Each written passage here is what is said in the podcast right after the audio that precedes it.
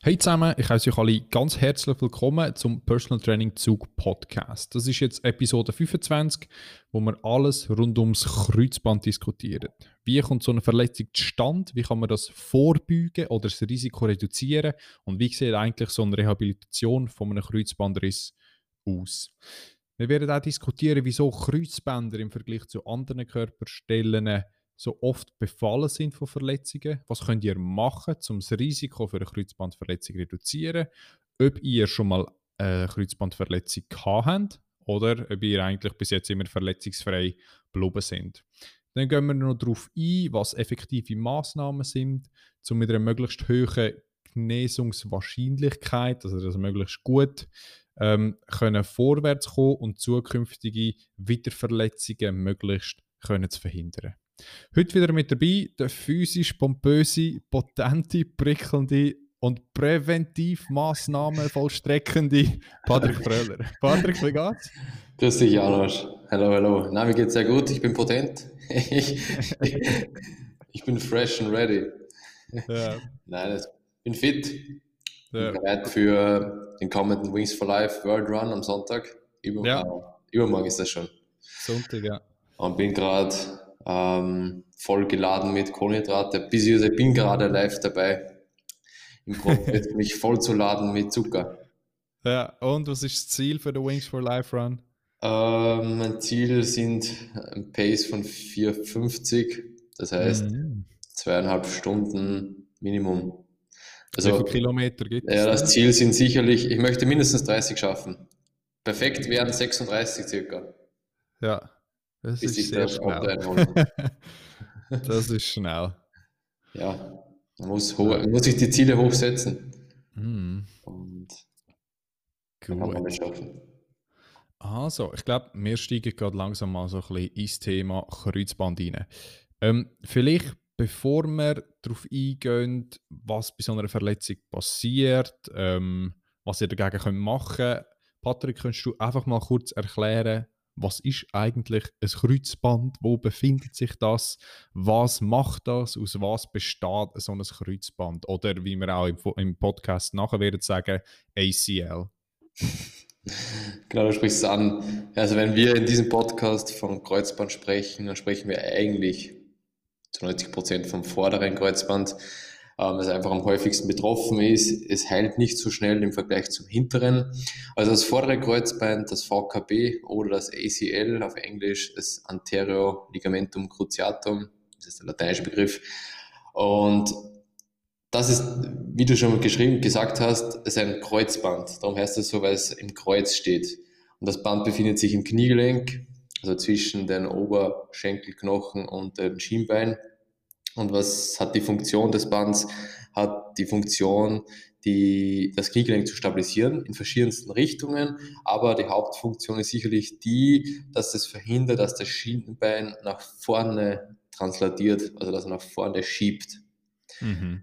Ebenso hat auch, weiß man auch, eine wichtige Funktion in der Rotationsstabilität, also auch ein wichtiger Teil in der Rotationsstabilität neben dem ähm, medialen und lateralen Seitenband.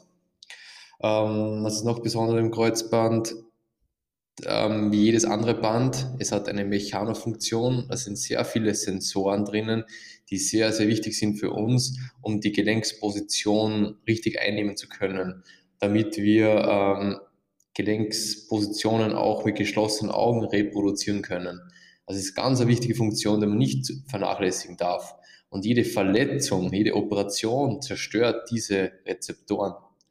Und äh, das äußert sich typischerweise in Form von veränderter Wahrnehmung. Also die Leute können erstmal den Muskel nicht mehr so gut aktivieren. Sie wissen nicht, ob ich jetzt ganz gestreckt bin, bin ich gebeugt. Man vertraut nicht mehr so sehr. Also das verändert alles. Nicht nur in also der so die, die innere Wahrnehmung von ja, der genau, Körperposition. Die Wahrnehmung, ja. richtig. Mhm. Propriozeption sagt man. Aber das hat direkt auch einen Effekt im Gehirn weil dieses Band ist ein aktives Band, sendet permanent Informationen ans Gehirn. Das wird dort verarbeitet. Plötzlich fehlt oder ist gekappt worden, diese Verbindung, und plötzlich ja, fehlen einfach Informationen. Ähm, was ist noch wichtig? Genau, es besteht hauptsächlich aus Kollagenfasern, gibt verschiedene Typen, aber die Hauptfunktion ist, einen Zugspannungen zu widerstehen.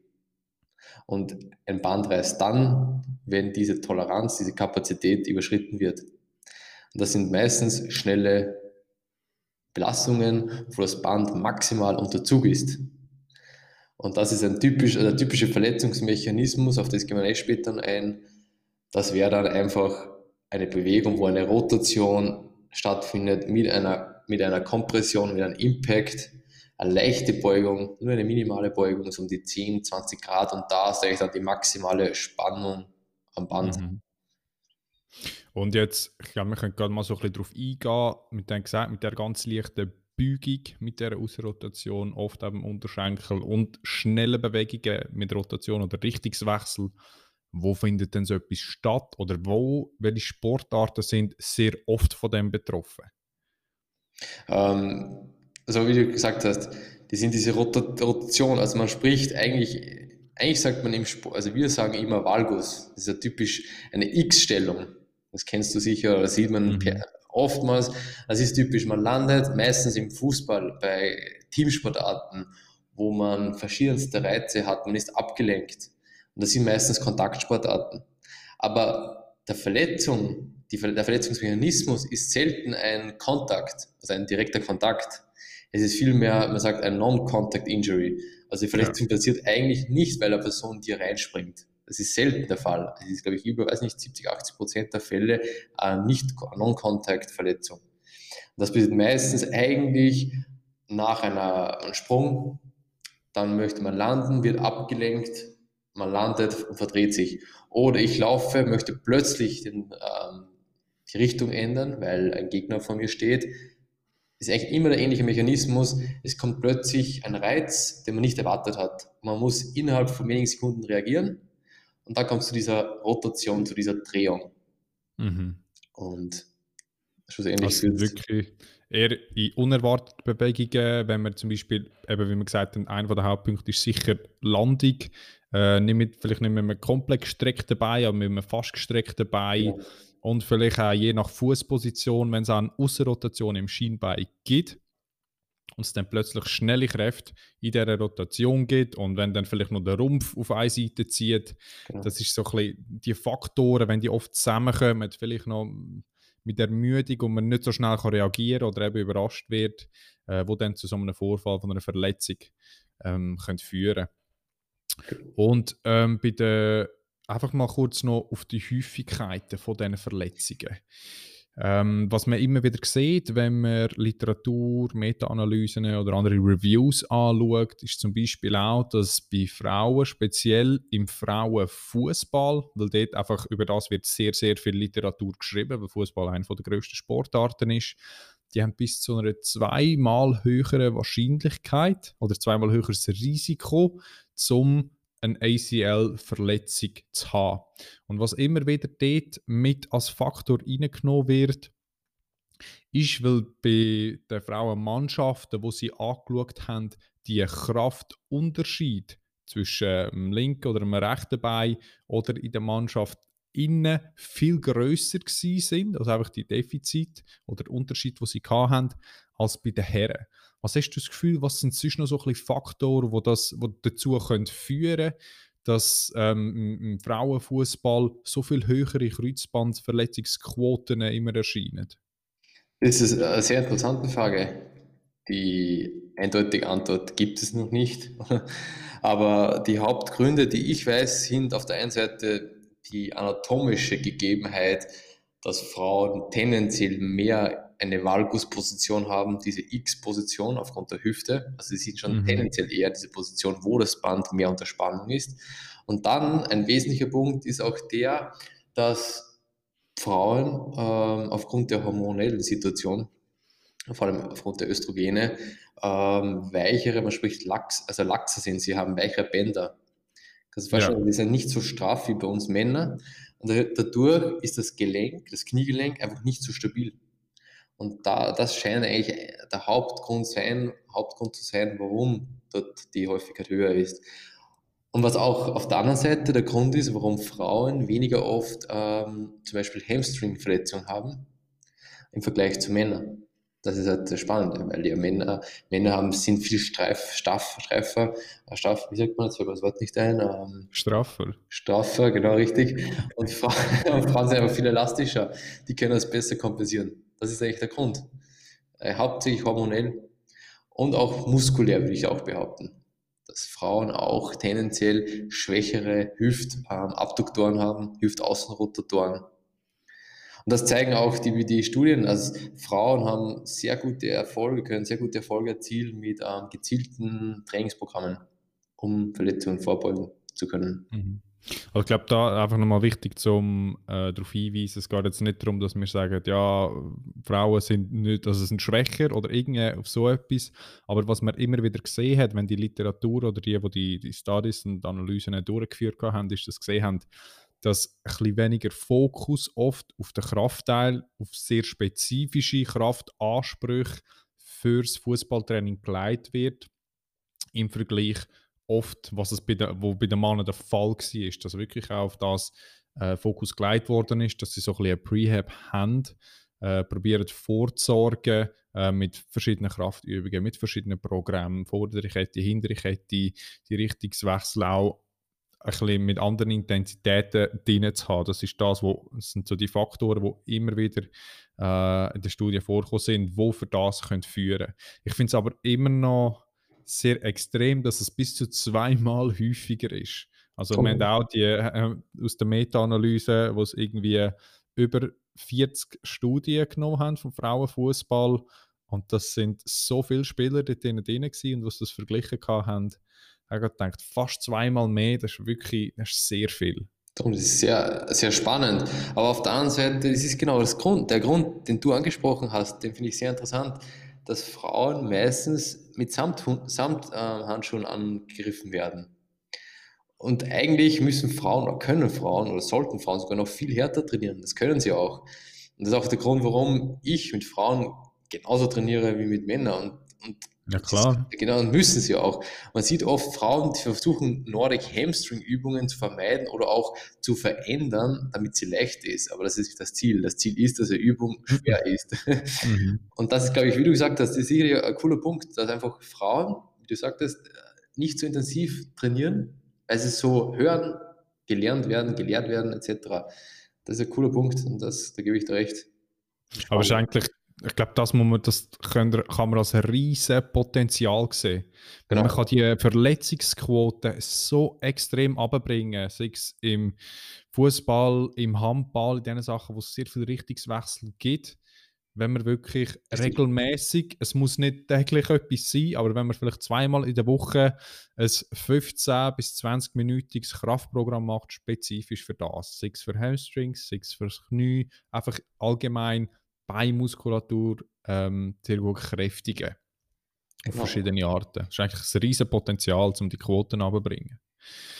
Aber das, aber das Problem ist ja auch, dass eine Studie ähm, kürzlich erschienen von Tanaka 2020 und Kollegen und die haben genau sich die Frage gestellt, ähm, wissen eigentlich weibliche Athleten, dass es solche Programme gibt?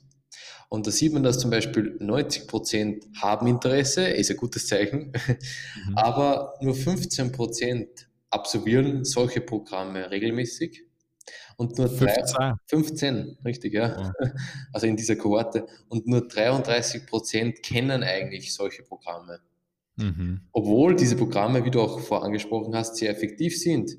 Und die kürzlich erschienene Studie von Crossley hat auch aufgezeigt, dass bis zu bei ACL, also vorderen Kreuzbandverletzungen, bis zu 45 Prozent reduziert werden können durch mhm. ein zweimalwöchiges Training.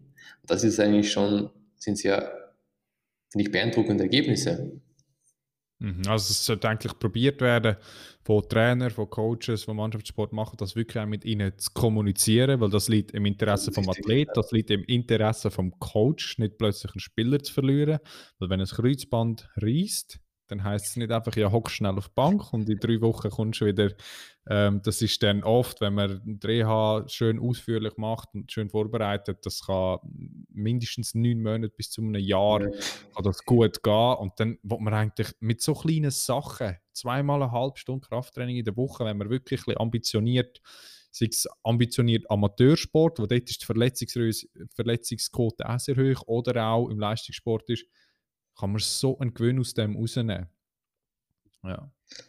Und ein Punkt auch noch dazu, das haben wir schon eigentlich vor, vorgegriffen, aber das passt ja eh eigentlich noch zur Prävention, dass du hast angesprochen, zwei wesentliche Punkte sind Compliance, also die Athleten müssen compliant sein, sie müssen es regelmäßig umsetzen und die Adoption, also die, diese Umsetzung ist so wichtig und da wissen wir auch, dass es so wichtig ist, dass die Coaches und vor allem der Kapitän des Teams, diese müssen überzeugt sein oder wir müssen sie überzeugen, dass mhm. diese Programme funktionieren und dass sie auch regelmäßig umgesetzt werden müssen. Nur dann funktionieren diese Programme.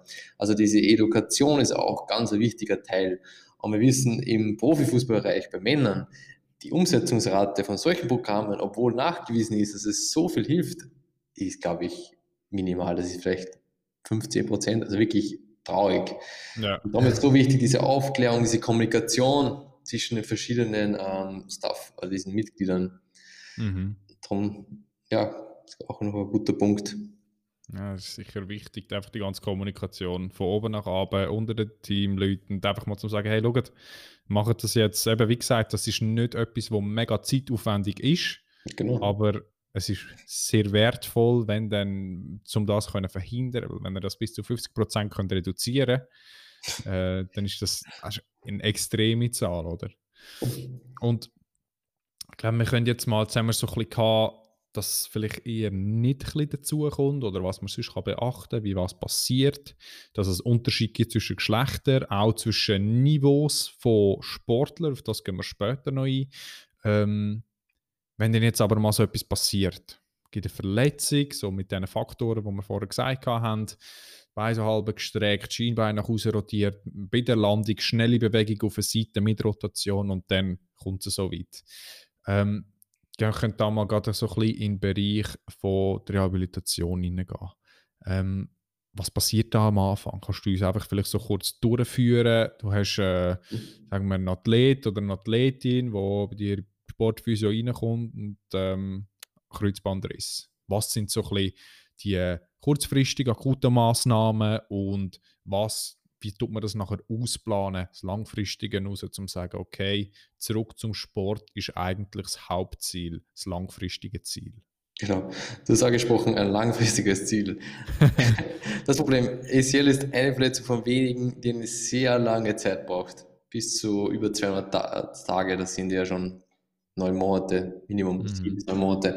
Aber ich glaube, in der, in der ersten Phase, Phase 1, bezeichne ich das, das ist eigentlich Beginn mit der Entzündungsphase. Also das sind die ersten, die ersten drei, fünf Tage, eine Woche circa. Das ist dort eigentlich, wo man nicht so viel machen soll und auch kann, weil einfach der Schmerz groß ist, es ist geschwollen, aber man hat wenig Beweglichkeit und man sollte wirklich hier den Körper Zeit lassen zu, zum Regenerieren. Die Entzündung ist ein wichtiger Beginn oder Teil dieser Heilung, der Wundheilung. Und oftmals äh, glaubt man, dass Entzündung schlecht ist, aber das ist wichtig. Also das sollte man nicht zu sehr verhindern mit Medikamenten, mit Eis etc. Also es geht hier mehr um diese Protection, also um diese, diese Police-Regel, also um diese Protection-Schutz des Gewebes. Und, und dann geht es eigentlich darum, versuchen ein bisschen mit Kompression zu arbeiten, Eis wird so, so lala diskutiert, wie ich gerade gesprochen habe, weil Eis verhindert eigentlich die Entzündung, reduziert Entzündung, aber wir wollen eigentlich die Entzündung. Und, und dann geht es darum, eigentlich, wie sagen, die Grundlagenausdauer zu erhalten mit zum Beispiel einem Armvelo, wo er versucht, den Oberkörper oben zu belasten, während es unten einfach heilt. Und dann ähm, ist das Ziel in dieser Phase eigentlich, kann man so sagen, in den ersten drei Monate eigentlich den Schmerz zu managen. Die Schwellung ist ein ganz wesentlicher Punkt. Schmerz, mhm. Schwellung und dann die Beweglichkeit. Also Range of Motion, Beweglichkeit ist eigentlich der, die Hauptpriorität. Und da setze ich einen großen Wert auf die Streckung. Da weiß man, das ist eigentlich der Hauptfokus. Wir wollen so früh wie möglich die Streckung erreichen.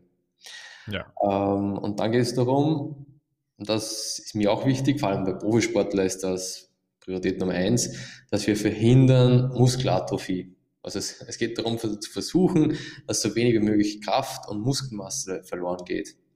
Mhm. Genau. Und ein kleiner Ausblick, was macht man da? Ich, man macht mit Profisportler mentales Training. Vielleicht nur ganz kurz. Ja, ähm, wir haben ja vorher, also es hauptsächlich Schmerzmanagement, äh, Schwellungsbewältigung, Range of Motion.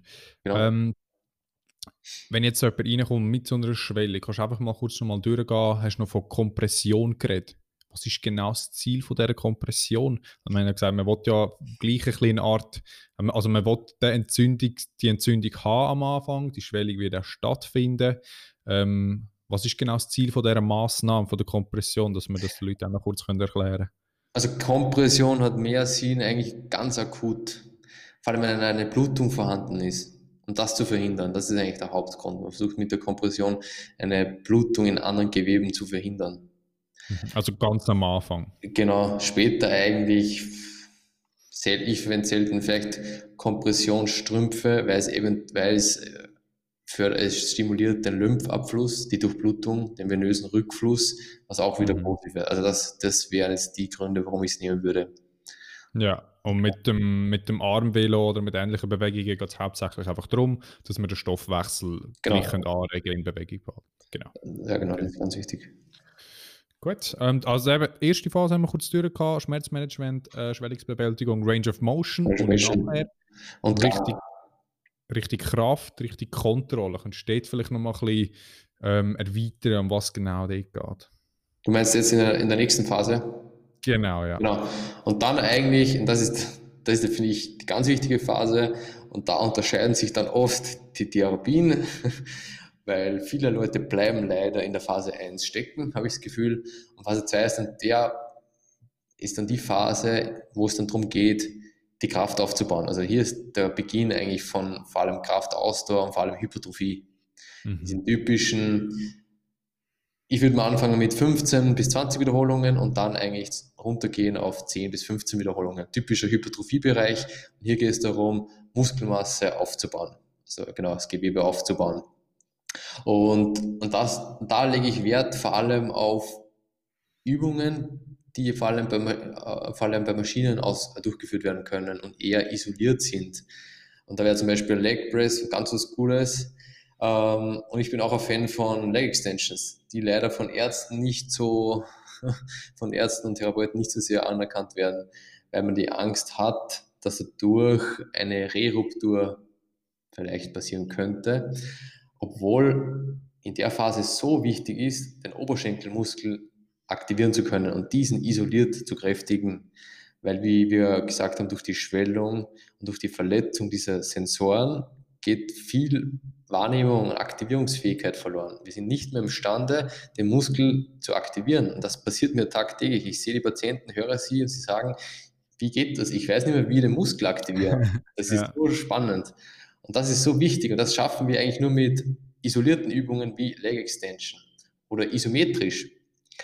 Und das kombinieren mit Strom. Also Strom kombiniert mit Kraftübungen finde ich in der Phase ganz wesentlich. Und es geht um Quads, Quads, Quads, also Quadrizeps, Oberschenkel, das ist der Hauptmuskel in dieser Phase 2. Ja, und ähm, hast du noch gesagt, ja, du wirst jetzt gleichzeitig, wenn man zum Beispiel das Krafttraining macht, sei es oder Leg Extension oder Leg Press oder isometrisch, was ist denn genau das Ziel vom Strom, wo man jetzt am Muskel oder also am Muskel äußerlich an der Haut anklebt? Ähm, also man hat nach einer Verletzung diese, diese Inhibition, man spricht von dieser atrogene muskuläre Inhibition, dass einfach das Gelenk oder diese Aktivierung des Muskels gehemmt durch und das weiß man nicht genau warum, aber verschiedene Faktoren, Schwellung, Schmerz, Veränderung Gehirn etc. Und da scheint Strom zu helfen. Weil Strom wird eigentlich, also diese, wie kann man sich so vorstellen, sind zwei Pads, die klebt man ähm, auf dem Muskelbauch. Im, also ein normalerweise setzt man einen eher tiefer unten beim Ansatz, Medi, also beim Ansatz unten oberhalb von der Kniescheibe und den anderen eher weiter oben. Und dann der Strom verfolgt, verfolgt dann den kürzesten Weg. Und durch diesen Strom wird einfach dann der Muskel aktiviert, kontrahiert. Also man ist nichts anderes als der Muskel von außen aktiviert wird.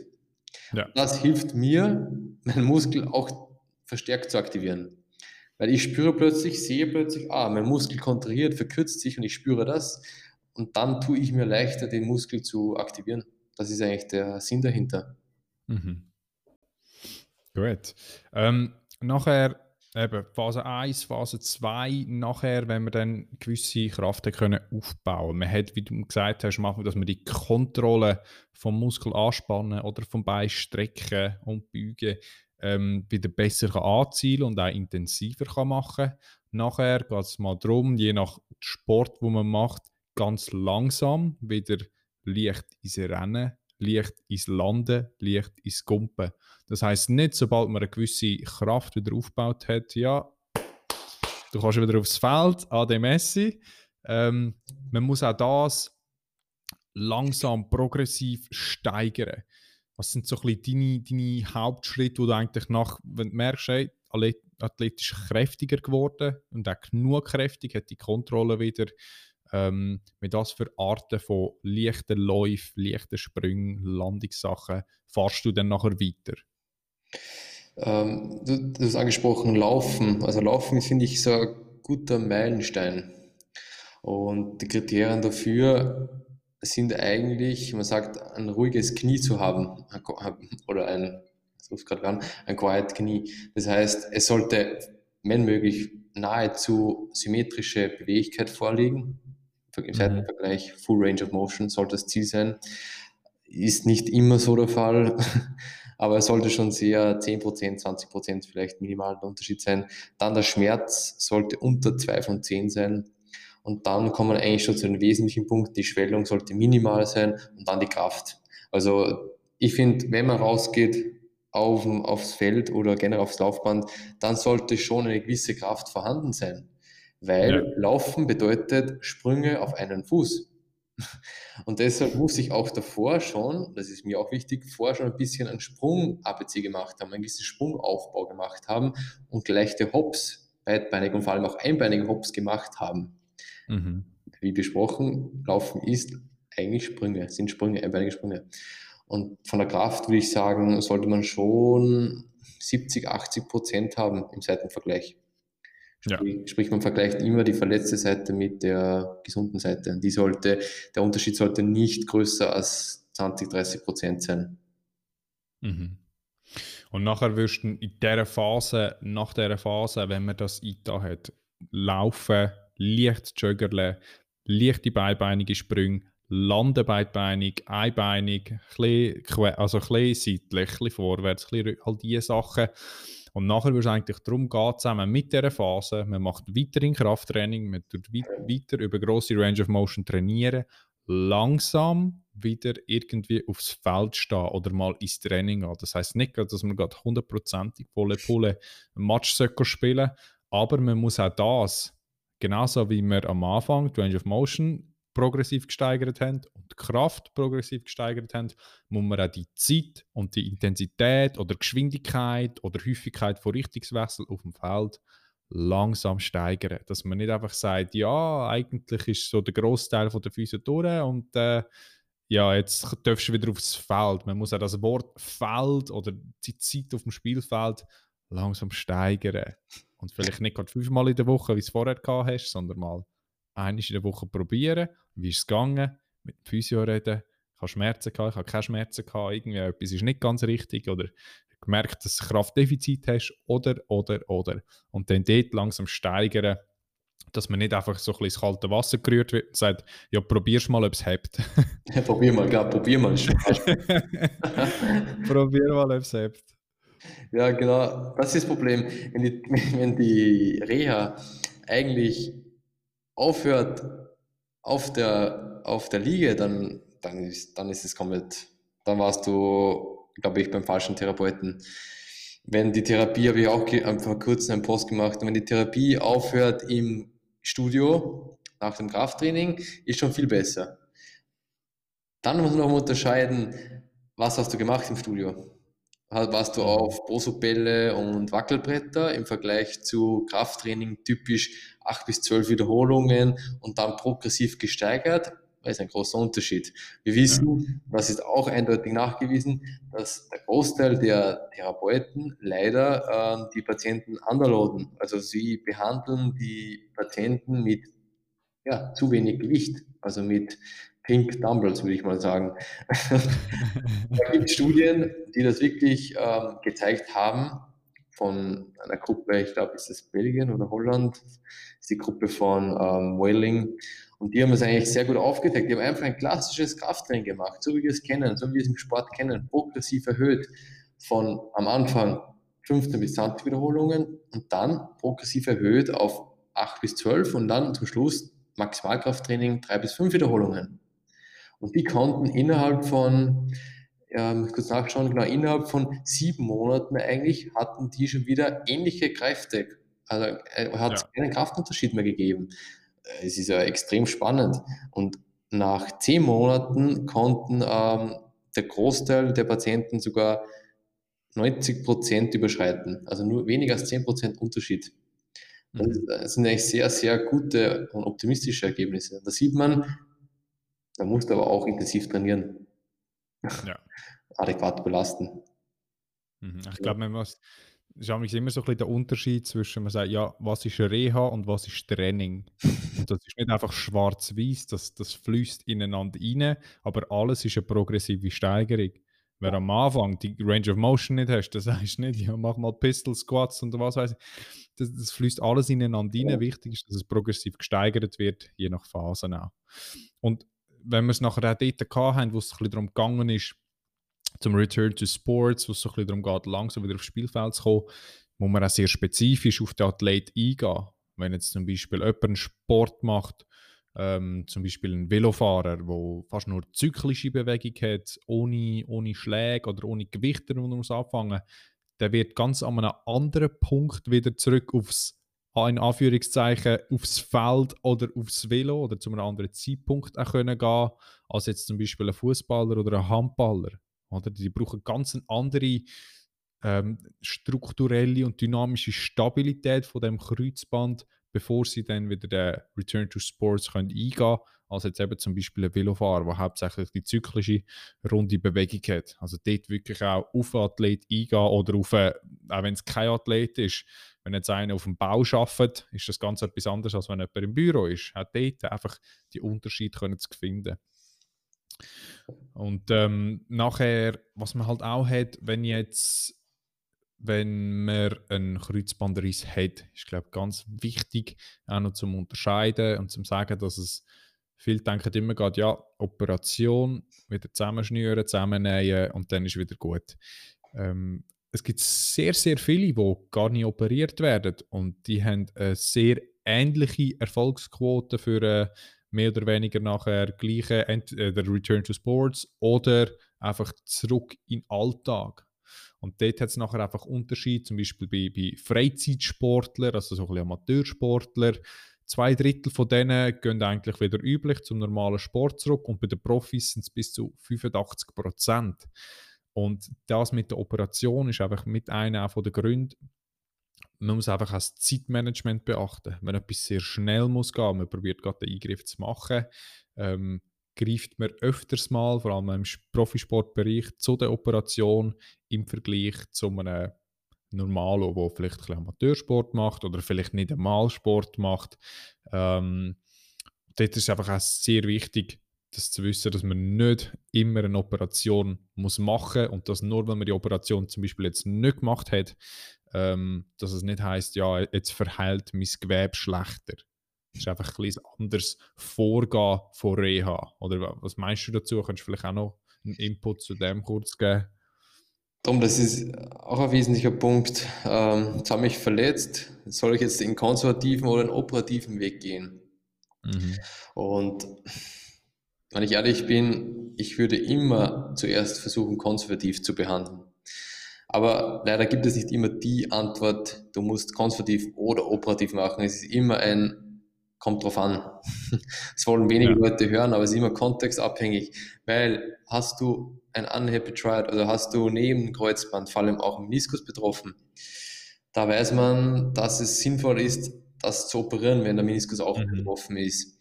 Auf der anderen Seite ist rein nur das Kreuzband, dann würde ich nie, also das weiß man auch, dann sollte man zu Beginn immer versucht werden, konservativ zu behandeln. Warum ist es so? Ganz einfach, weil man weiß auch, wenn du präoperativ, also vor der Operation, eine gutes, gute Therapie hattest, wo du versucht hast, Beweglichkeit wiederherzustellen, Kraft wieder aufgebaut zu haben, ein bisschen auch mit Sprungaufbau begonnen hast, dann haben diese Personen, auch wenn sie nach dieser Verletzung, nach, dieser, genau, nach diesem Trauma die Therapie gemacht haben, aber sich trotzdem dann entschieden haben für die Operation, einen viel besseren Outcome als Leute, die nichts gemacht haben und gleich auch sich operieren lassen haben. Also es hat schon einen Sinn, davor schon zu kräftigen. Und es ist auch nachgewiesen, weil du einfach besser die Kraft, die Muskulatur erhalten kannst, du hast einen besseren Stoffwechsel und das führt dazu, dass du einen besseren Outcome hast. Aber ja zum Teil, die haben ja zum Teil bis zu fünf Wochen ziemlich striktes Krafttraining gemacht vor der OP, um wirklich das genau. aufzubauen, um den Kraftverlust nach der OP möglichst können zu verhindern und die haben ganz andere Outcomes gehabt, wie gesagt hast. Das ist, das ist voll spannend und das wird oft auch vernachlässigt, aber das, das ist Fokus. Also ich würde eigentlich, wenn ich mich verletzt habe, anfangen mal versuchen, konservativ zu behandeln, weil es kann nicht schlimmer werden, im Gegenteil. Und es kann eigentlich nur besser werden, weil wenn ich die Therapie mache und ich sehe, wow, es geht ziemlich gut, ich mache Fortschritte, ich fühle mich sicher stabil und da kommen wir zu dem Punkt ähm, Stabilität. Da spreche ich auch von dieser subjektiven Stabilität. Wie fühle ich mich selber?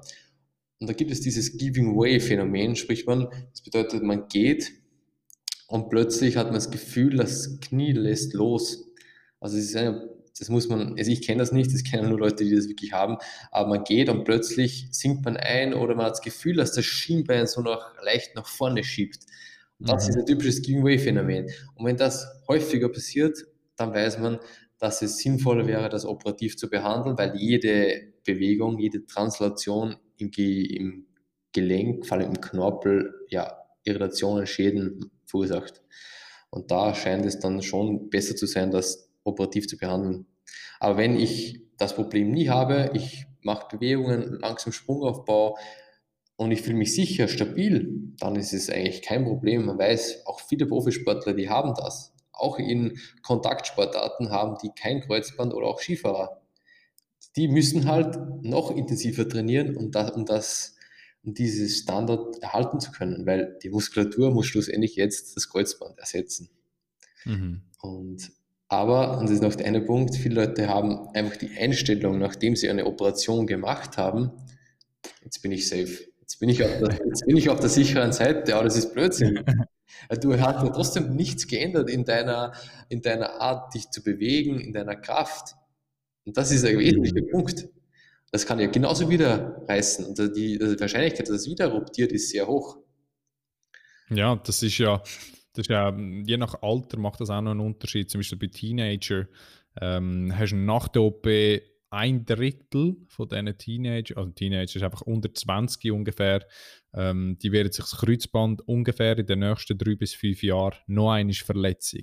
Also das Risiko für eine Wiederverletzung ist sehr, sehr hoch. Also denke nicht einfach, ich habe jetzt operiert, ich habe neun Monate Reha gemacht und äh, jetzt ist gut. Dann muss man immer noch präventiv vorgehen, eigentlich genauso wie vorher, wenn man das so hätte können machen. Das heißt, auch dort Krafttraining machen, große Range of Motions üben, so ein bisschen die präventiven Maßnahmen, dass so etwas ganz sicher nicht passiert. Und wie ihr das auch könnt verhindern, weil oft ist so ein bisschen auch der Zeitdrucksproblem. Ja, man muss aufs Feld, das sollte aufs Feld. Ja, aber ich kann ja jetzt wieder ein bisschen trainieren, ich mache jetzt wieder ein Match. Das sind sehr oft genau dort, wo die Umfeld wieder passieren, die Verletzungen. Wichtig ist halt einfach, dass man generell, also von jedem Patient zu Patient ist es immer wieder anders, aber dass man sicher die neun Monate irgendwie probiert aufrecht zu erhalten und wenn man schon genug stabil ist, dass man einfach selber unbedingt weiter, weiter, weiter macht. Und je länger man das weitermacht und nicht einfach sagt, ja, ich habe jetzt sieben Monate fertig und jetzt ist gut, ähm, je länger man das weitermacht, desto kleiner wird das Risiko für eine Wiederverletzung weil er einfach bessere, also wenn er besseres qualitatives Kraft- und Koordinationstraining gemacht hat und später mit dem Sport einsteigt. Also nicht gerade sagen, ja, jetzt kann ich wieder einigermaßen Sport machen, ich gehe wieder voll rein. Je länger ihr dort wartet und dranbleibt mit einem super qualitativen Training, desto geringer wird das Risiko für eine Wiederverletzung. Und das wollen wir unbedingt verhindern. Die Verhinderung von der ersten Verletzung überhaupt genau. und von den Wiederverletzungen. Weil das ist das Mühsamste, wenn du so lange Reha gehabt hast und einen Kraftaufbau gemacht hast und du hast krampft und krampft und krampft und gehst ein bisschen früh aufs Feld, bist irgendetwas passiert wieder und dann bist du wieder so weit. Und äh, darum, das ist so wichtig. Es geht nicht darum, ähm, wie soll ich sagen, es geht darum, gewisse Kriterien zu erfüllen. Und wenn man diese Kriterien mal so objektive Kriterien bezüglich Kraft, bezüglich ähm, Sprungfähigkeit, Sprintfähigkeit, wenn man diese erfüllt hat, dann hat man eigentlich schon mal einen wesentlichen Teil abgedeckt. Und da hat man schon das Risiko, würde ich schon mal sagen, sicherlich zu 70 Prozent abgedeckt. Aber man muss immer wissen, es gibt keinen hundertprozentigen Erfolg. Also wir wissen nie wirklich, wer ist ein High-Risk-Patient. Also Verletzung kann immer passieren. Und das ist halt das ist immer das Restrisiko. Und wir wissen, der größte Risikofaktor für Verletzungen ist eigentlich eine Verletzung. Das heißt, wenn du das, wenn du eine Verletzung hattest, ist die Wahrscheinlichkeit trotzdem im Vergleich zu mir, der noch keine hatte, einfach höher. Mhm. Und äh, ein Punkt auch noch zur Reha, der auch oft vernachlässigt wird. Wir wissen auch, früher wurde hauptsächlich ähm, zeitbasiert therapiert. Sprich, man hatte Meilensteine, die einfach nur zeitbasiert waren. Also nach drei Monaten beginne ich mit dem Laufen. Nach ja. sechs Monaten beginne ich mit XY und mit neun Monaten gehe ich zurück aufs Feld und starte mit dem Training. Genau. Aber jetzt ist es so, weil Zeit ist sehr subjektiv und, und deshalb ist wichtig, Kriterien zu erfüllen. Daher spricht man eigentlich jetzt hauptsächlich nur mehr von Kriterien basierter Reha. Und da geht es darum, sogenannte objektive, aber auch subjektive Parameter regelmäßig erfüllen zu können. Und die Therapie hört nicht dann auf, wenn ich alle Kriterien erfüllt habe. Die geht eigentlich lebenslang fort, solange ich meinen Sport mache, praktiziere. Und neben der physiologischen Seite gibt es dann auch eine sehr wichtige Seite, das ist die psychische Seite. Und die haben wir noch nicht angesprochen und wird selten angesprochen. Und die ist ganz, ganz wesentlich. Also für den Rückkehr zum Sport sollte auch die Psyche abgefragt werden. Also wie wie sicher fühle ich mich, wie, wie motiviert und wie, wie ist meine, wie sagt man, äh, mein Selbstvertrauen in Bezug auf die ja. Performance, in Bezug auf mein Risikomanagement, also wie, was traue ich mir zu, traue ich mich eigentlich überzeugt, dass ich es schaffe wieder. Und da sagen viele Leute eigentlich, nein, ich fühle mich nicht sicher, ich habe Angst vor einer Rehverletzung. Ja, dann heißt es, dass die Person nicht fertig ist und nicht bereit ist, zurückzukehren. Es müssen beide Seiten abgedeckt sein, das wissen wir. Mhm, ich glaube, eben dort geht es auch mal so ein bisschen darum, die, die, Grenzen ähm, zwischen Dreh und dem Training wirklich ineinander reinzufließen zu lassen, dass es nicht das Abschätzen ist. Oder dass man sagt, ja, Dreh wäre jetzt eigentlich fertig und die Leute kein Selbstbewusstsein haben. Wir würden es auch schon vorher sehen, wenn man mit, mit dem ganz feinen Laufen anfängt, bis zum Anfänger Lauf ABC, zu beidbeinigen Sprüngen, beidbeinigen Landungen und so weiter und so fort. Auch dort sieht man, wie, wie selbstbewusste Person ist, wie gut es der geht, ob sie das ganz locker nimmt und sagt, ja, ist alles kein Problem. Oder wenn sie dort immer ein bisschen ängstlich ist oder merkt, hm, ist sich nicht sicher oder es fühlt sich nicht genau so stabil an. Das sind alles Faktoren, die man mit ins Training, mit in die Reha soll reinnehmen Und da weiß man eigentlich oft vorher auch schon, dass man vielleicht eher ein bisschen Angst davor hat. Oder dass man weiß, nein, ich fühle mich wohl, ich werde es immer noch vorsichtig ausprobieren auf dem Feld, aber alles, was wir bis jetzt gemacht haben, ist gegangen. Alles, was wir bis jetzt gemacht haben, bin ich relativ schmerzfrei gewesen. Wir haben nicht wieder gewisse Rückschläge gehabt, wo mich wieder zurückgesetzt haben, wo ich gemerkt habe, oh, das geht noch überhaupt nicht. Das geht überhaupt nicht. Oder dass man sehr Unterschied, äh, also zum Beispiel Kraftunterschied hat zwischen links und rechts. Und all die Sachen muss man mit reinnehmen, die einfach auch sehr fest dazu beitragen, wie wohl man sich nachher auf dem Feld fühlt. Und dass es mehr so ein bisschen ist, dass man einen Punkt sagt, ja, jetzt müsste das eigentlich gehen. Aber dass man das, das Röteln daraus nehmen, so ein bisschen, ja, probierst mal, ob es hebt, dass man das aus dieser Gleichung rausnehmen. Oder probieren, man kann es auch nicht ganz rausnehmen, aber probieren, möglichst zu reduzieren, dass der Patient, der Athlet, der Kunde möglichst selbstbewusst ist und weiß, eigentlich fühle ich mich gut. Genau. Ich habe einen guten Punkt. Ähm, zum Schluss noch ähm, zwei Sachen noch ansprechen möchte. Was auch oft vernachlässigt wird, ist, dass eine Kreuzbandverletzung jetzt ähm, ist grundsätzlich ein Single Leg Injury. also eine Verletzung, wo ein Bein betroffen ist, aber ein, im Englischen sagt man ein Double Leg Problem. Das ist mhm. die Wahrheit, das ist die Wahrheit, die nackte Wahrheit. Es ist eigentlich ein Bein betroffen, aber eigentlich hast du Probleme auf beiden. Und oft ist es so, dass der Fokus dann nur mehr auf der operierten Seite ist oder auf der verletzten Seite ist und dann nimmt äh, die Kraft zu. Das heißt, die Symmetrie passt sich an. Ich habe mhm. 0% Unterschied, eigentlich perfekt, Return to Play, jawohl. Aber das Problem, dass der absolute Wert, aufgrund dessen, dass der gesunde äh, Fuß schwächer geworden ist, das gesunde Bein, mhm hast du plötzlich einen perfekten symmetrischen Wert, aber eigentlich absolut gesehen Bullshit. ja, genau, weniger. ja. Und ich glaube, da bin ich oft am Diskutieren, was ist eigentlich besser? Reflektiere ich immer. Ist, äh, bin ich eine Person, die eine gute Symmetrie hat, aber absolut gesehen scheiße ist, oder absolut gesehen extrem mördermäßig ist, aber asymmetrisch ist? Und da bin ich lieber asymmetrisch, habe ich das Gefühl, dafür aber absolut gesehen sehr stark auch auf beiden Beinen. Mhm. Das ist, glaube ich, gibt es noch keine Antwort. Man weiß schon, dass Unterschiede zwischen links und rechts schon ein Risikofaktor ist, aber kommt darauf an, wie groß ist das Ausmaß. Und jede Person hat eine Asymmetrie. Wenn du Fußballer bist, gibt immer ein Standbein und ein Spielbein. Ja, klar. Das wird immer so sein. Ja, dort ist sicher halt auch wichtig, dass man am Anfang, natürlich probiert man, möglichst symmetrisch Bein wieder aufzubauen, die Kraft wieder aufzubauen. Aber das Ziel primär ist natürlich auch, dass wenn man aufs Feld geht, dass man das verletzte Bein, dass man das nicht wieder verletzt. Also dort sollte man sicher sicher sein, dass das genug kräftig ist. Und man probiert dann halt gleichzeitig auch die Symmetrie irgendwie mehr oder weniger wieder aufrechtzuerhalten. Das kann halt auch sein, dass das erst mit der Zeit nachher wiederkommt. Das ist sehr schwierig, äh, auch wenn man jetzt ein Jahr lang Reha gemacht hat, dass man sich gleich wohlfühlt auf diesen Knie. Das, das wird dann am Anfang überhaupt nicht der Fall sein. Aber probieren, möglichst schnell zu diesen Symmetrien zu kommen und möglichst auch zu dem absoluten Kraftwert, wo du vorher gesagt hast, wieder anzukommen. Also so ein bisschen beide Aspekte, wo man hat, die Differenzen zwischen links und rechts, aber auch die allgemeine Kraft von, der, von beiden Beinen selber, dass man nicht nur den Fokus auf den Verletzten hat. Genau, sehr gut. Und ich glaube zum Abschluss, mein, mein Abschlusswort ist Prepare for the worst case. Und glaube ich, das ist ein wesentlicher Punkt und um das geht es schlussendlich in der Reha. Wir wollen die Patienten für die schlimmsten Situationen vorbereiten. Das sind mhm. Landungen mit Perturbationen, also mit Störungen, ein Training mit Ermüdung, Sprünge mit Ermüdungen, ähm, also wirklich schwerste Bedingungen. Und diese Bedingung muss schlussendlich der Patient gut sein, weil das kann, dann kann ich ihn eigentlich zurückschicken, ohne großen Bedenken.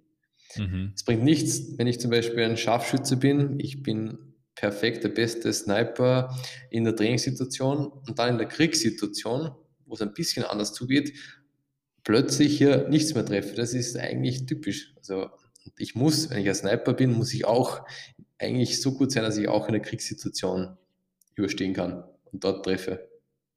Mhm. Das heißt, man muss eigentlich möglich realistische Bewegungsabläufe, die man auf dem Spielfeld findet, mit ins Training mitzunehmen. Genau, das ist schlussendlich On-Field Rehab, also die Therapie am Feld. Und das wird leider, habe ich das Gefühl, selten praktiziert in der, in der Reha, in der Therapie. Ist auch logisch, weil der Physio ist nicht der Experte in dem Bereich. Da sind Experten wie du, die äh, Sport studiert haben. Das sind schlussendlich Trainingstherapeuten oder, äh, oder Trainer. Ja. Das ist eigentlich Training. Wir machen Training und es geht immer um Performance. Ob ich jetzt verletzt bin, geht es immer um Performance. Nur der Ausgangszustand ist immer anders, die Ausgangssituation. Mhm. Gut, äh, ich glaube, wir kommen langsam zum Schluss. Ich hoffe, wir haben euch ein erklären was ein Kreuzband ist, was das genau macht, wieso ist das so oft betroffen von Verletzungen, was ihr dagegen könnt machen damit das besser wird. Probiert die Präventionsprogramme mit ins Training zu nehmen. Probiert einen Trainer darauf anzusprechen, wenn ihr überhaupt nichts macht oder probiert das selber machen. Redet mit euren Teamkollegen. Probiert aber bitte etwas zu machen. Ihr wollt das möglichst verhindern. Und auch wenn es mal dazu kommt, ist es nachher nicht einfach fertig nach der OP oder nach dem, nach dem Reha-Teil. Dort geht es dann immer noch weiter. Also es ist nicht einfach Anfang und Ende. Jetzt habe ich Krafttraining gemacht, jetzt ist gut. Probiert das mit integrieren ähm, ins Training, wenn ihr amateurmäßig Training macht, regelmäßig für Jahre oder im Leistungssport sind, nicht einfach aufzuhören. Okay? Gut. Ähm, falls ihr sonst noch Fragen habt zu dieser Episode oder zu einer anderen Episode, dann könnt ihr uns immer schreiben auf Twitter oder auf Instagram, auf Personal Training Zug oder auf patrick.bröller. Äh, wir werden wie jedes Mal probieren, in den Show Notes äh, Studien, die wir in der Episode erwähnt haben, zu verlinken, dass ihr das nochmal genauer nachlesen könnt, falls euch das interessiert.